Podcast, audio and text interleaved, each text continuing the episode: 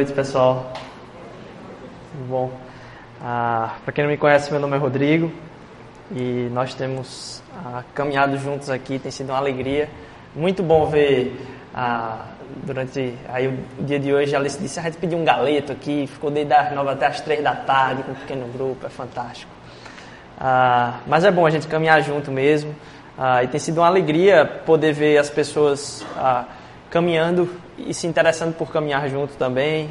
No sábado a gente tem tido aqui encontro de grupo de estudos de Libras. Se você se interessa também por estar ah, se aprofundando um pouco mais no, no, estudo de Libras, tem tido um grupo aqui no sábado às três da tarde. Ontem de tardezinha, lá em casa a gente fez um encontro de noivos e a gente, parece que tem mais noivos do que gente aqui na igreja. É, por menor que seja assim, a igreja ah, foi muito feliz para a gente estar tá podendo assim gastar um tempo com os noivos ali e, e conversando sobre relacionamento. Foi muito legal mesmo. E tem sido ótimo, pessoal. Deus tem feito grandes coisas para a gente. Tem sido muito legal essa caminhada. Se você é homem amanhã, convide aí algum amigo. Vai ser muito massa esse tempo juntos aí amanhã à noite. É, espero que você não fique de fora. A gente tem estudado no, nos últimos domingos, nos últimos dois domingos pelo menos, a respeito da parábola de Jesus, a respeito uh, de, de certa forma, de crescimento. A gente viu, por um lado, o que é que significa uh, ver o crescimento do reino na vida de outras pessoas e também tem um olhar muito cuidadoso a respeito de como algumas coisas crescem em nós que a gente tem que ter cuidado, que Jesus chama de o fermento dos fariseus. É, eu vou começar lendo aqui um texto que está lá em Jeremias 29, capítulo 11, que diz o seguinte: Porque eu sou porque sou eu que conheço os planos que tenho para vocês, diz o Senhor. Planos de fazê-los prosperar e não de lhes causar dano. Planos de dar-lhes esperança e um futuro. E ao ler esse trecho lá em Jeremias 29, essa carta de Jeremias ao povo que ainda está exilado, é, tinha um bocado de profeta dizendo que estava acabando o sofrimento deles. E aí vem Deus, através da vida de Jeremias, dizer: Não, não está acabando ainda esse sofrimento não está por acabar agora. Mas os planos de Deus são planos de paz para a vida do povo. E após os 70 anos, o povo há de ser resgatado, voltar para sua terra.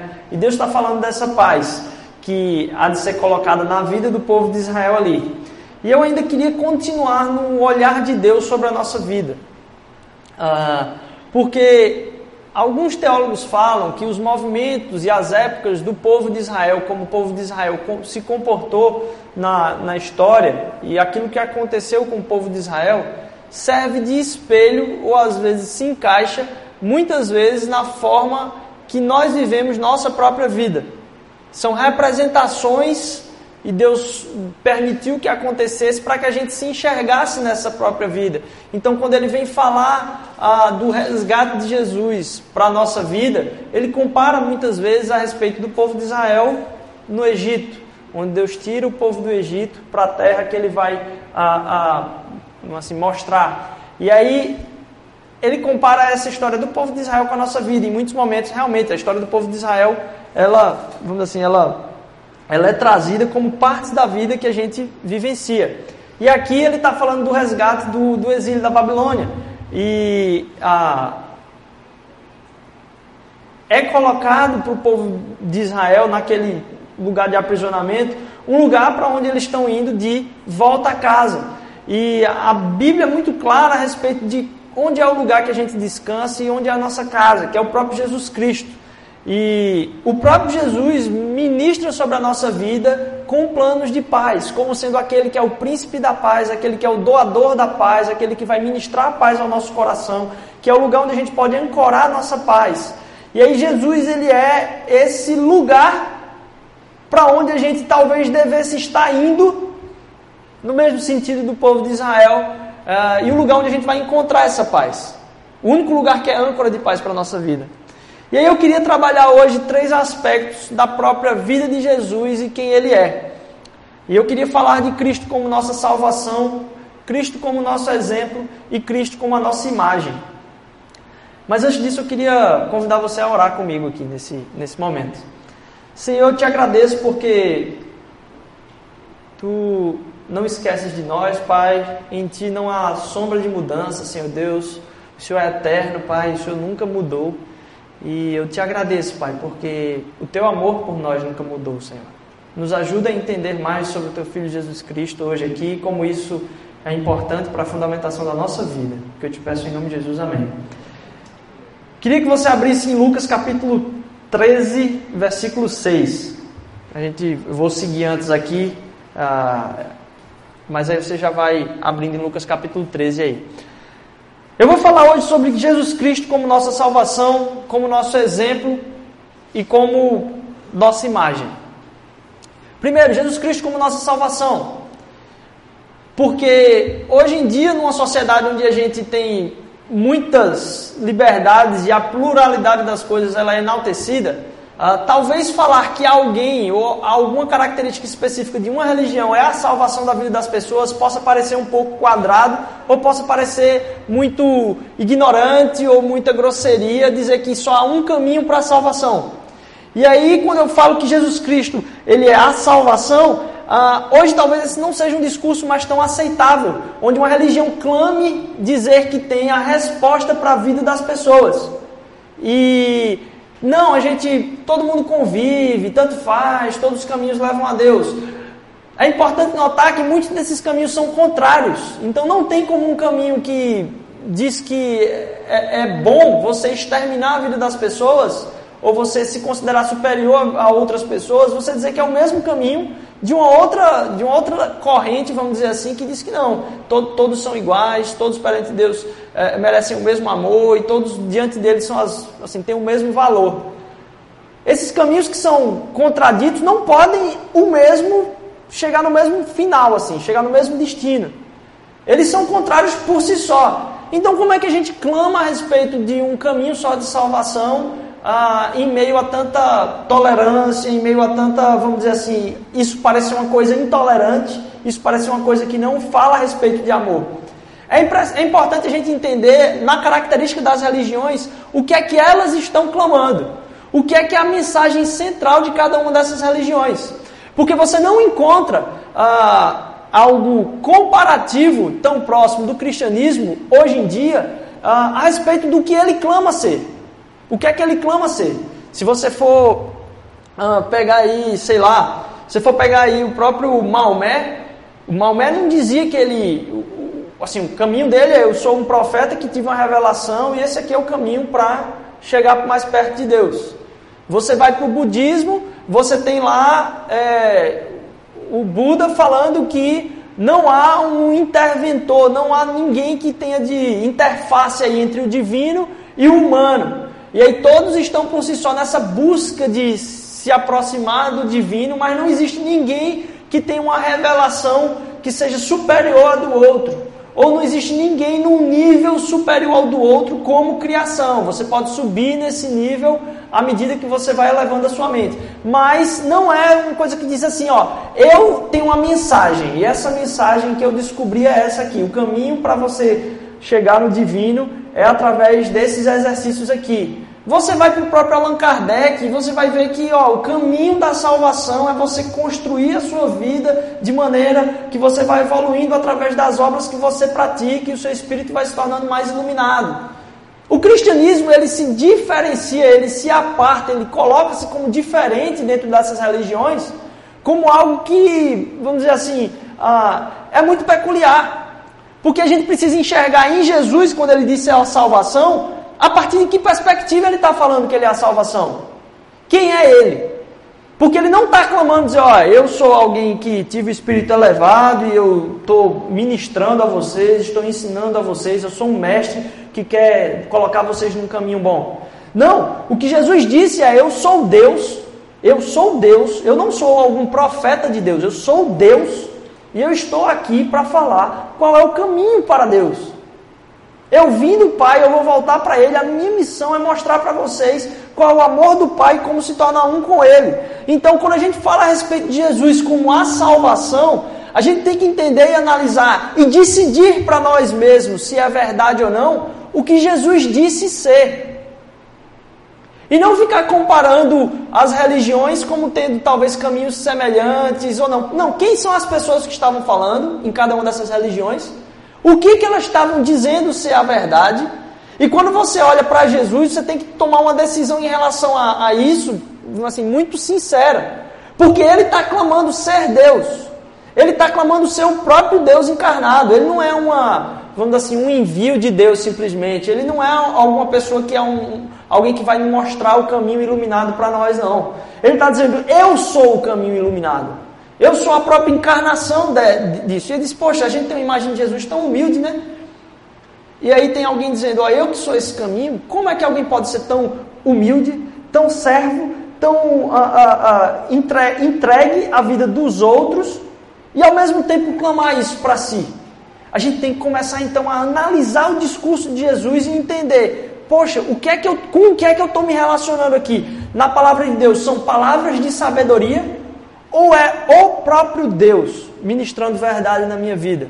E quando você analisa isso e você começa a tomar decisões a partir disso, isso começa a te ou trazer para mais perto de Deus, ou te colocar numa categoria muito distante, porque Jesus não fez, ah, ah, ah, vamos dizer assim, ele não disse, ó, qualquer caminho vai, vai fazer, não vai fazer diferença para você. Ele disse, não, eu sou esse caminho. Você tem que começar a decidir, poxa, Jesus era um cara arrogante que não sabia o que estava falando, era um maluco, ou Jesus era realmente quem ele disse ser? Jesus é realmente essa pessoa que, que disse, não, eu, eu não tenho caminho para você, eu sou o caminho que você deve seguir. Eu sou aquele que veio dos céus mesmo assim, eu sou o próprio Deus, não simplesmente um enviado de Deus.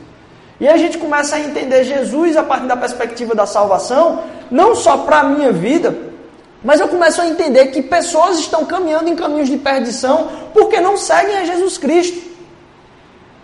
Isso, de novo, pode parecer arrogante, porque parece que a gente tem a resposta, mas a nossa responsabilidade não é mostrar que a gente tem o caminho certo, é mostrar o amor de Deus para as pessoas, da mesma forma que foi mostrado o amor de Deus por nós através da vida de Cristo. Então a gente começa a demonstrar para as outras pessoas do que é que a gente está falando? Que amor é esse? E aí fica difícil a gente comunicar isso se na nossa vida a gente entende o Evangelho como sendo simplesmente um estudo, alguma coisa que atinge o nosso intelecto, alguma coisa que atinge o nosso conhecimento, mas que na prática não nos torna mais relacionáveis e não nos torna mais abençoadores de relacionamentos. Se isso não está acontecendo com a nossa vida, se o meu olhar não está interessado na minha relação com o outro, significa que eu não estou vivenciando aquilo que eu digo que é salvação para as outras pessoas. Então Jesus precisa ser a minha salvação. Não no aspecto simplesmente de eu levantar a minha mão e entregar a minha vida a Jesus Cristo num momento específico da minha caminhada, mas durante a minha caminhada ser aquilo que me salva dia após dia. De salvar Rodrigo de saber se essa vai ser uma, uma semana uh, egoísta ou vai ser uma semana de ministração do amor dele na vida das outras pessoas. Uma semana de empenho em se esforçar para entender o que é que não está acontecendo comigo ou de um empenho em me esforçar como eu posso derramar esse amor na vida das outras pessoas. Então Jesus Cristo é a minha salvação. Ele é a salvação de todo mundo. Foi isso que ele disse. Não é uma, de novo, um discurso simplesmente intolerante. Não, é um, uma, ele coloca as cartas na mesa para que as pessoas decidam a respeito de quem é Jesus. E de novo, é impressionante ver como as pessoas ah, repulsam a igreja como as pessoas têm uma aversão à igreja, mas é muito difícil você encontrar alguém que tem uma aversão ao próprio Jesus Cristo. Você não consegue ver pessoas diminuindo aquilo que ele fez. Então, exaltar quem é o próprio Jesus e quem ele é e o que, que ele falou e colocar as pessoas para, vamos assim, terem um relacionamento não a partir do que elas fazem, mas da decisão de quem é Jesus e o poder da palavra dele, é o nosso papel. Não de convencer, porque o convencimento vem pelo Espírito, mas de mostrar o próprio amor dele. Então Jesus Cristo é primeiro nossa salvação. Não só no momento da caminhada, mas dia após dia. Porque amanhã eu vou tentar de novo ser um Rodrigo mais egoísta. E a única pessoa que pode me salvar disso é o próprio Jesus. E eu falo egoísta, parece uma coisa bem assim, exacerbada, né? um negócio muito é, difícil de se entender. Mas uh, e generalizado. Isso não, eu não sou egoísta. eu não, não, não, não sou essa pessoa tão, tão egoísta assim. Basta a gente olhar durante a semana se a gente está achando mais que os outros estão errando conosco, o que é que os outros poderiam servir para nós, como as outras pessoas estão nos irritando, ou como nós estamos alegrando o coração da vida das outras pessoas. Como isso está causando, dizer assim, tem muitas pessoas que você pensa que estão errando com você, então é, você está pensando em relação a você. E a gente tem essa noção que o egoísmo é uma coisa que atinge, sei lá, um político que está roubando, mas não, o egoísmo ele acontece no meu dia a dia o tempo inteiro. Em saber é, é, é, onde eu estou estacionando o meu carro, em saber onde é que eu estou, vamos assim, dando às vezes a preferência no, dentro do trânsito, porque denota demais, cara, como o pernambucano ele é egoísta no trânsito. Nossa, é, é absurdo assim, a, gente, a gente perceber como a gente não respeita, vamos dizer assim, aquilo que é bom para as outras pessoas. Não importa, aqui a gente liga o pisca-alerta onde for, na contramão, em avenida, e que se exploda quem vem atrás. Eu estou com meu pisca-alerta ali, eu estou ligado. Às vezes você percebe pessoas que têm a vaga certinha, ela para na frente da vaga, liga o pisca-alerta ali, todo mundo que, que espere. Mas são coisas simples que denotam o nosso egoísmo. E Deus é a salvação do meu próprio egoísmo, salvação da destruição do meu próprio coração. Mas Deus não é só, o Cristo não é só a minha salvação. E ele não só se diferencia das outras religiões por isso, por ser a salvação. Mas ele é o meu exemplo. E aí eu queria que você lesse comigo aí o trecho que está lá em Lucas, capítulo 13, a partir do versículo 1, versículo de 1 a 9. Naquela ocasião, alguns dos que estavam presentes contaram a Jesus que Pilatos misturara o sangue de alguns galileus com os sacrifícios deles. Jesus respondeu: Vocês pensam que esses galileus eram mais pecadores que todos os outros por terem sofrido dessa maneira? Eu lhes digo que não. Mas se não se arrependerem, todos vocês também perecerão. Ou vocês pensam que aqueles 18 que morreram quando caiu sobre eles a torre de Siloé eram mais culpados do que todos os outros habitantes de Jerusalém? Eu lhes digo que não, mas se não se arrependerem, todos vocês também perecerão. Então ele conta uma parábola, vai dizer aqui.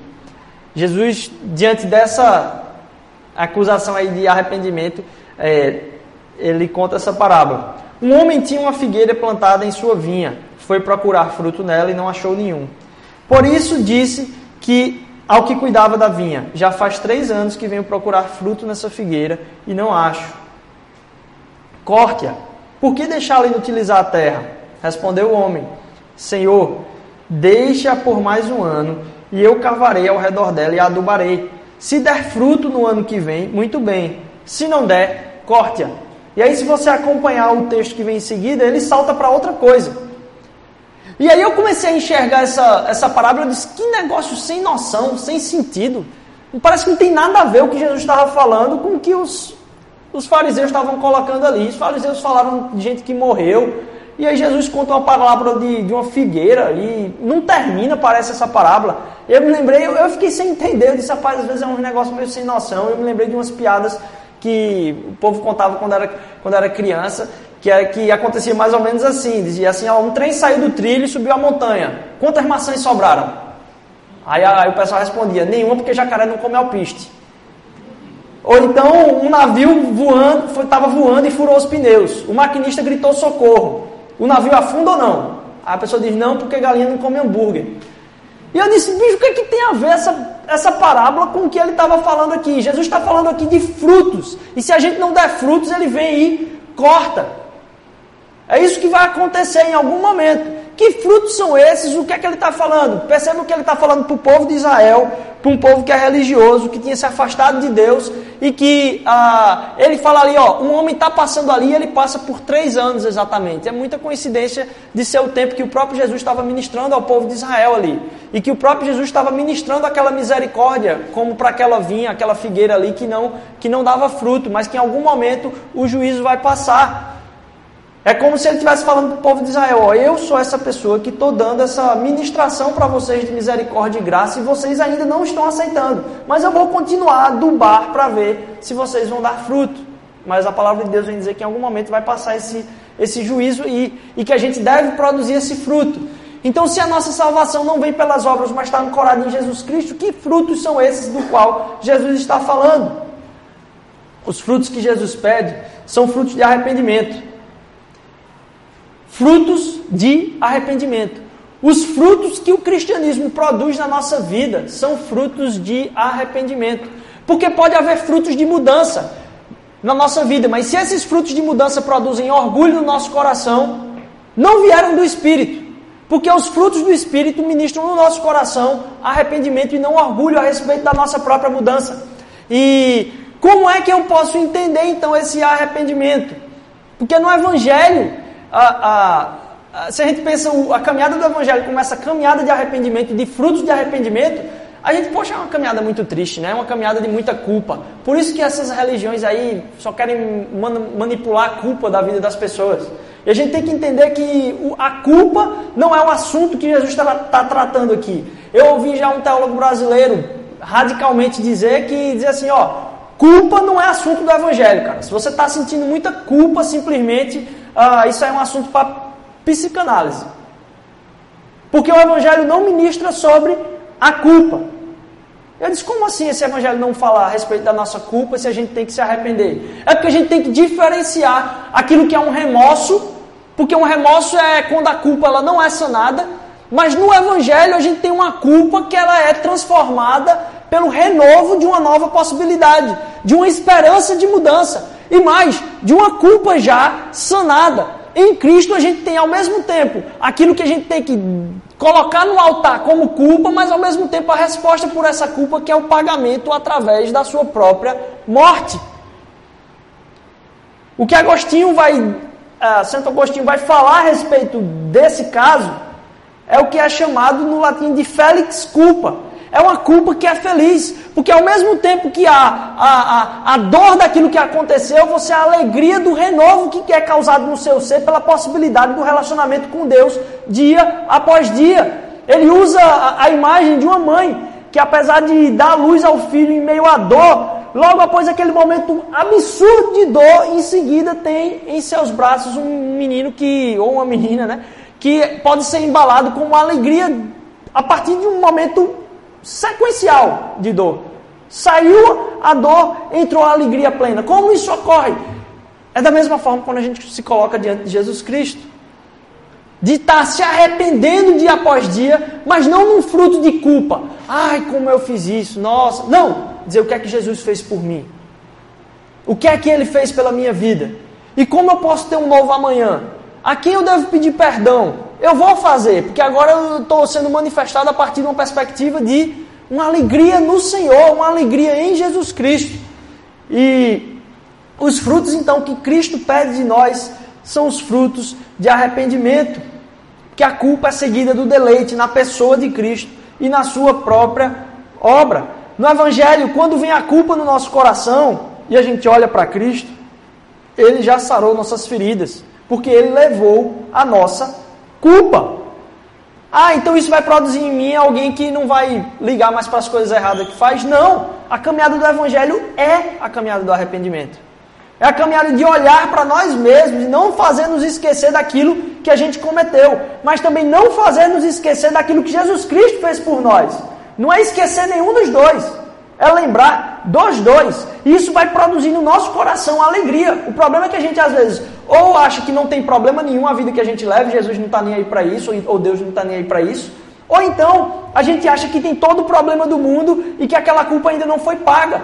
E que a gente precisa fazer alguma coisa para aquilo, a gente não pode viver com aquela culpa. E quantas culpas a gente carrega no nosso ser, é, é, às vezes alternando-se de culpas durante cada semana e vem, vem com a mente pesada para cá, achando que fez alguma coisa errada e, e, simplesmente fica nisso, como se isso fosse resolver alguma coisa. O que resolve a nossa culpa é a morte de Jesus Cristo. Ele vem nos libertar da culpa e mostrar a alegria do caminho da transformação. Não é nos fazer esquecer ou não levar em consideração quando a gente erra. Pelo contrário, é nos confrontar. A gente tem que se confrontar com isso, com os nossos erros e defeitos. E lembrar, lembrar de sermos confrontado, confrontados. Mas também, também da misericórdia, que renova. E o nosso alvo continua sendo Cristo. Então, é uma loucura de saber que os frutos, eles geram arrependimento. Por quê? Porque o nosso alvo é Cristo. Então, a nossa alegria é saber que a gente está muito distante do alvo. É medir a distância que tem para o alvo. Mas saber que nosso sustentador é o Jesus. A gente olha para Jesus, vê a distância que a gente está dele e a gente se alegra, porque ele é o permitidor do novo amanhã, de eu dizer assim, ter a esperança de colocar isso para a minha vida. Porque ele tem uma esperança muito maior do que a minha e a sua a respeito de nós mesmos. Se você achar, ah, não, não é possível para mim alcançar isso, diz, cara, o, o, a esperança que Jesus Cristo tem para mim, para a sua vida, é muito mais alta do que eu e você. E ao mesmo tempo que a esperança que ele tem para mim e para você é muito mais alta do que eu e você temos, a cobrança dele é muito menor. Porque toda a cobrança caiu em cima das costas dele. Então eu e você, a gente pode se tornar, ah, vamos dizer assim, produtores ou frutificadores de frutos do Espírito através do arrependimento, muito mais daquilo que a gente imagina. Enxergar a distância que existe entre ele e nós e enxergar a restauração dos frutos de arrependimento que produzem alegria e plenitude. Ah, eu sei que você não é perfeito, mas Jesus diz: está tudo bem, porque eu estou te restaurando e eu quero sentar e conversar com você todos os dias. Descanse em mim. Então, a partir do confronto com o nosso próprio pecado, Cristo é o nosso exemplo, mas que produz esse fruto de arrependimento na nossa vida. Ele produz fruto de arrependimento, ele não produz culpa. A culpa está sobre ele. E isso traz alegria para nós. E por último. Cristo é a nossa imagem. Porque ele é o próprio projeto de Deus para mim e para você. Ele é a imagem do Deus invisível, mas o primogênito de toda a criação. E que a gente deve se espelhar e se manter nessa caminhada e enxergar como o meu caráter pode se aproximar do caráter de Cristo. O alvo da nossa vida é Jesus. E aí eu vou usar aqui um texto talvez que a gente compartilhou no, no Clube da Luta, ah, que é ah, tratando, poxa, o meu alvo é Cristo, eu estou tão distante dele, como é que funciona? A gente trouxe a imagem do próprio Waze aí, ou do Google Maps, onde ah, o Espírito Santo, nessa caminhada, quando a gente aponta o alvo para Cristo, ele vai corrigindo essa caminhada. Quando você sai do caminho do Waze, ele diz, não, por aqui está muito engarrafado. Aí você pega outro caminho aqui. O que é que acontece lá no GPS? Ele recalcula ali a rota e aí em seguida já dá de novo ali o caminho para ele, porque vai ser sempre o nosso caminho, o próprio Jesus. Jesus está chamando a gente de volta para ele o tempo inteiro. E aí, ah, continuando assim, um pouco compartilhando do que a gente trouxe no, no último Clube da Luta, lá em Juízes capítulo 6, versículo de 11 a 16. Juízes capítulo 6, versículo de 11 a 16, diz que o anjo do Senhor veio, assentou-se debaixo do carvalho que está em Orfa, e pertencia a Joás, a Biesrita, e Gideão, seu filho, estava malhando trigo no lagar para salvar dos midianitas. Então o anjo do Senhor lhe apareceu e lhe disse: O Senhor é contigo, homem valoroso. Mas Gideão respondeu: Ai, Senhor meu, se o Senhor é conosco, por que tudo isso nos sobreveio? E que é feito de todas as suas maravilhas que nossos pais nos contaram, dizendo: Não nos fez o Senhor subir do Egito? Porém, agora o Senhor nos desamparou e nos deu nas mãos dos midianitas. Então o Senhor olhou para ele e disse: Vai nessa tua força e livrarás Israel da mão dos midianitas. Porventura não te enviei eu? E ele disse: Ai, Senhor meu, com que livrarei Israel? Eis que a minha família é a mais pobre de Manassés e eu o menor da casa do meu pai. E o Senhor lhe disse: Porquanto eu hei de ser contigo, tu ferirás os midianitas como se fossem um homem só. Então, ah, o que a gente trouxe na, lá no, no Clube da Luta, eu estava lembrando nesse dia da mensagem aqui, é que Cristo não é só a nossa salvação, Ele não é só o nosso exemplo, mas Ele é também a nossa imagem. Porque Deus, aqui ah, na, na personificação do anjo do Senhor, vai encontrar Gideão quando os midianitas tinham tomado o cerco da cidade. E Gideão estava malhando ali o, o, o, as frutas no, lugar que não era para malhar as frutas por causa de estar se escondendo dos midianitas. Ele estava num momento de esconderijo, de medo. E aí a, o anjo do Senhor vem para dizer: Ó, vai nessa tua força. Vai nessa tua força. E ele chama Gideão de poderoso guerreiro. Gideão era a última pessoa que podia ser considerada poderoso guerreiro naquele momento, porque ele estava na perspectiva de se entender como sendo da menor das famílias de Israel e talvez um dos mais pobres do, do meio do povo de Israel. Como é que o anjo do Senhor então chama ele de poderoso guerreiro naquele momento? E aí é porque essa é a dinâmica da forma como Deus lida conosco, que é ele vem nos buscar e nos chamar por um nome, não no nome que a gente se encontra hoje, não em como nós estamos hoje, não chama Gideão, ó oh, homem fraco e covarde, é, que está se escondendo dos midianitas. Não, a palavra do anjo do Senhor para Gideão é: ó poderoso guerreiro, você vai derrotar o exército como se fosse um homem só. Porque Deus não enxerga aquilo que nós pensamos a respeito de nós mesmos hoje. E Ele não nos chama a partir de um nome que a gente considera ser merecedor desse nome hoje. Mas Ele enxerga o nome que nós devemos ser chamado no futuro. E Ele não vem nos encontrar naquilo que nós devemos ser.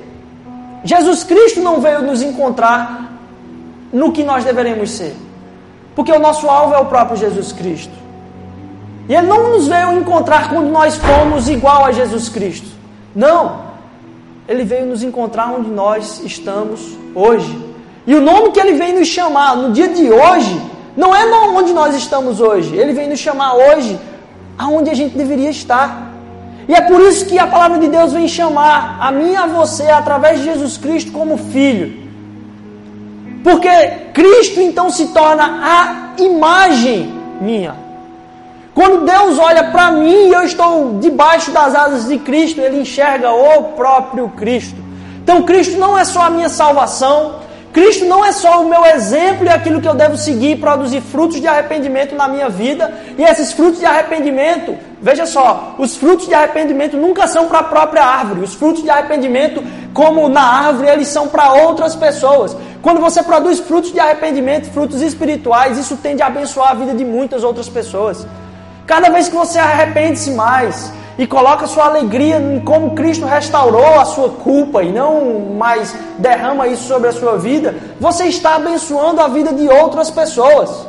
Os frutos de arrependimento, eles abençoam a vidas de outras pessoas. Eles não ficam para si só. Sabe quais são os frutos que destroem os relacionamentos? São os frutos do orgulho. Por isso que os frutos do evangelho são o fruto do arrependimento. Porque você não quer dar a mão ou o braço a torcer por estar certo.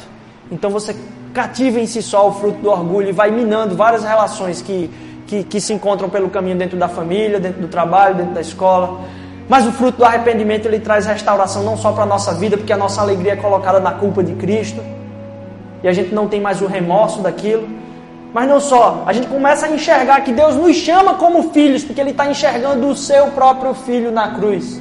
Ele enxerga Jesus Cristo no caminho como a gente está se direcionando para Ele. Ele não nos enxerga naquilo como nós estamos hoje, mas Ele enxerga em como nós deveríamos ser, no nosso alvo, que é o próprio Jesus Cristo. E Ele não nos chama pelo nome que nós somos hoje, mas Ele chama pelo nome que nós deveríamos ser chamados. Como o próprio anjo fala com o Gideão ali, diz: Ó, oh, poderoso guerreiro, para o cara mais covarde, talvez, como se estivesse se sentindo.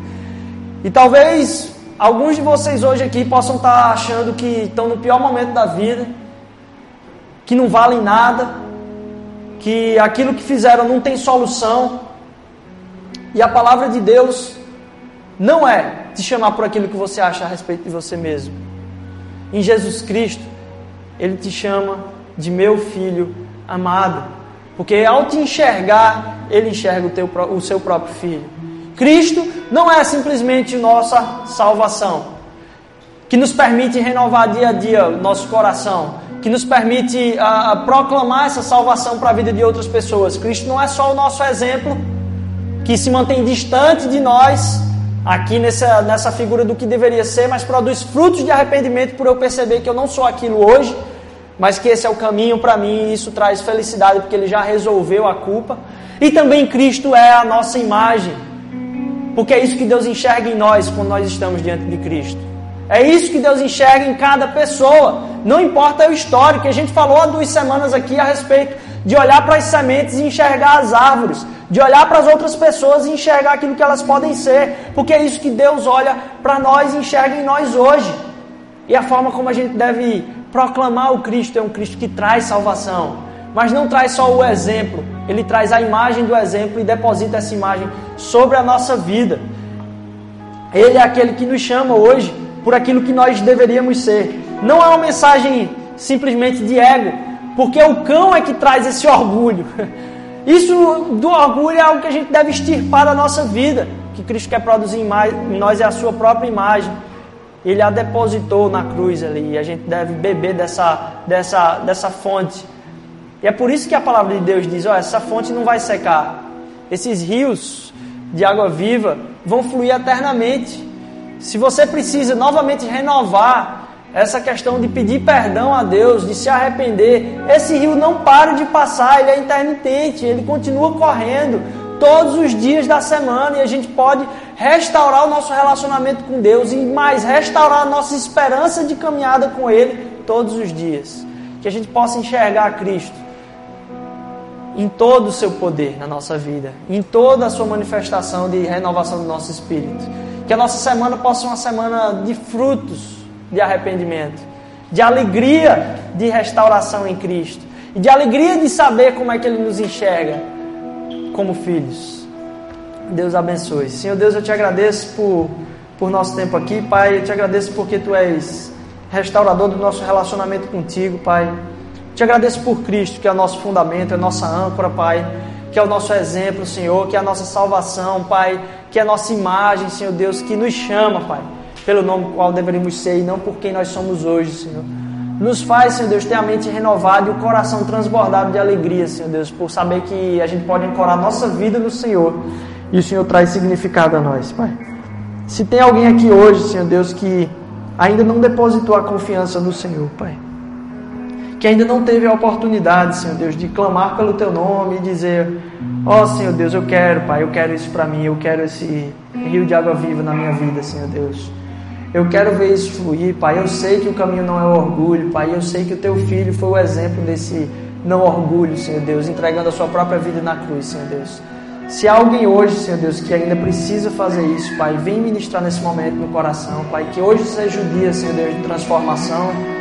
Que hoje seja o dia, Senhor Deus, de entrega. Que hoje seja o dia, Senhor Deus, de renovação, Pai. É o que eu te peço em nome de Jesus. Amém, Pai. Amém, amém. Se você entende que essa mensagem hoje foi de alguma forma algo que você precisa trazer mais para o seu coração, queria só que você estendesse sua mão aqui. Eu queria estar tá lembrando de orar por você durante a semana. Glória a Deus, glória a Deus, glória a Deus, glória a Deus. Que bênção, glória a Deus, glória a Deus. Senhor Deus, Pai, o Senhor sabe da sinceridade do coração dessas pessoas, Senhor Deus. Restaura o ser delas, Senhor Deus, restaura o relacionamento, Pai. Nos leva, Senhor Deus, que esse louvor que a gente vai cantar agora, Senhor Deus, seja o louvor da nossa semana, Pai. Que a gente saia daqui cantando o Teu nome, em nome de Jesus, Pai. Obrigado, Senhor Deus, obrigado. Amém.